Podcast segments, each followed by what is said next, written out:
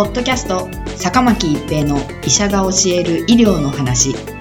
この番組は大学病院の内科医であり医学博士である坂巻が疾患や予防医療といった医療に関してお話しする番組です。それでは今回の番組をお楽しみください。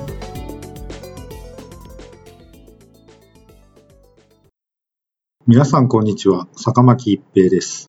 ポッドキャスト坂巻一平の医者が教える医療の話。今回はハイブリッド免疫の効果です。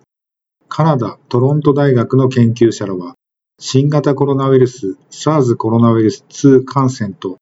ワクチン接種の両方を経験したハイブリッド免疫保持者について、再感染と重症化を予防する効果を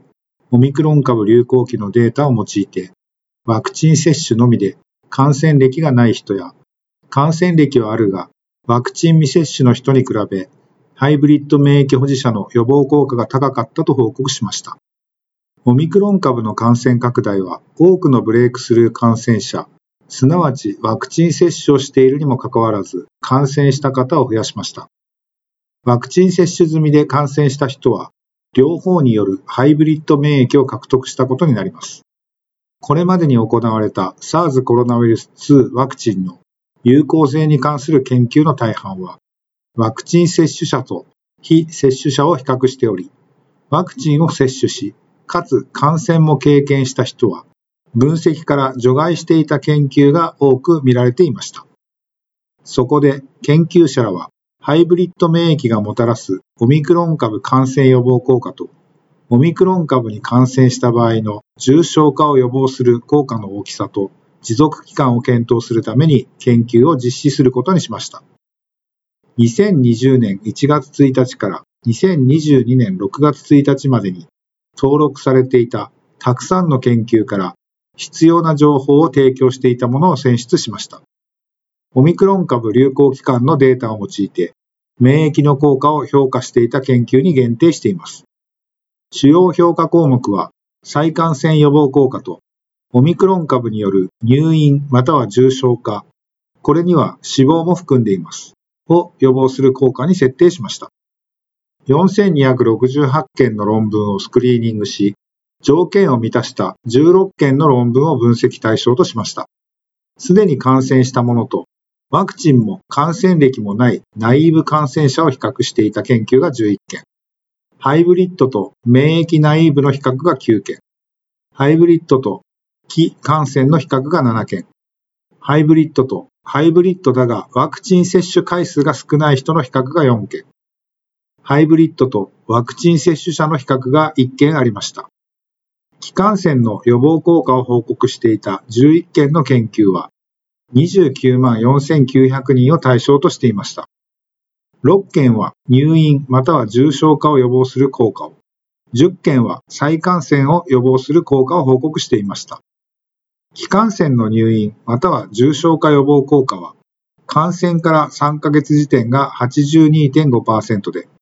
12ヶ月後時点は74.6%になっており、また15ヶ月後は71.6%でした。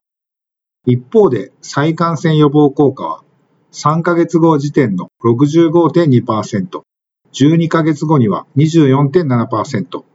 15ヶ月後では15.5%でした。2回のワクチン接種を完了し、かつ感染歴があるハイブリッド免疫保持者の入院または重症化予防効果は、2回接種完了または初感染のいずれかか、遅い方から3ヶ月後が96.0%で、12ヶ月後でも97.4%でした。再感染予防効果は3ヶ月後は69%、12ヶ月後には41.8%でした。続いて、初回のブースター接種、すなわち3回目の接種を受けていたハイブリッド免疫保持者の入院または重症化を予防する効果は、3ヶ月後で97.2%、6ヶ月後では95.3%、再感染予防効果は3ヶ月後が68.6%、6ヶ月後は46.5%でした。これらの結果から研究者らはすべての推定において再感染の予防効果は刑事的に低下していましたが、重症化予防効果は高く維持される傾向を示しましたし、ワクチン接種と非感染のどちらか一方に比べると、ハイブリッド免疫の人が最も予防効果が高く、持続期間も長かったと結論しています。だからといって感染していない方がわざと感染する必要はないですが、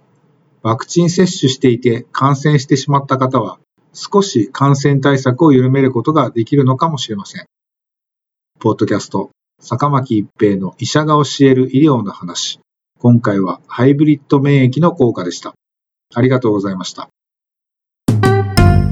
ポッドキャスト、坂巻一平の医者が教える医療の話。